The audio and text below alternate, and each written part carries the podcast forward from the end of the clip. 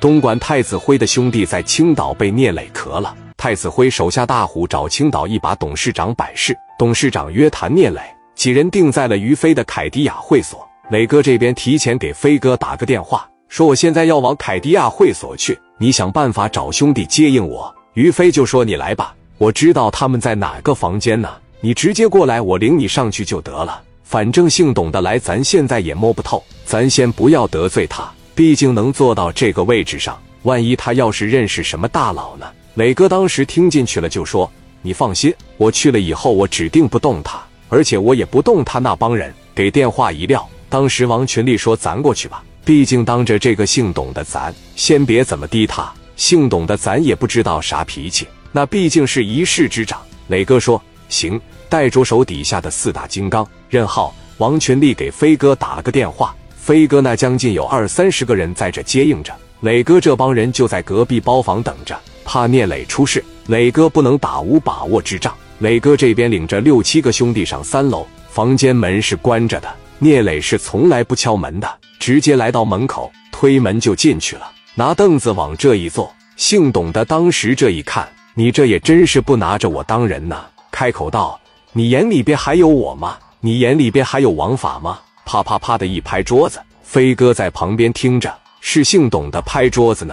没事，磊哥还没摔杯呢。聂磊直接回道：“王法，你也配跟我谈王法这俩字？你在青岛这个地方当个父母官，你胳膊肘往外拐，有机会你不知道，让给青岛本地的企业家。你说我不懂王法，你是吃着回扣，干着见不得人的勾当，你还跟我提王法，你配吗？一句话就给顶住了。咱们都是吃这碗饭的。”只不过你是白道的，我是黑道的，咱俩本质上没有啥区别，不用跟我整这些。姓董的说：“我真的是想和你说和平相处，我没有想到你这么不给我面子。”聂磊当时说了这么一句话：“想跟我和平相处，咱俩就好好的给这帮外商整走，别让我在青岛看着他们。我见他一回，我打他一回。”姓刘的心里边就咯噔一下子，这一回不能再跟我动手吧？董事长说道。李海走的时候，特地给我打了电话，在电话里边跟我千叮咛万嘱咐，说聂磊怎么怎么的。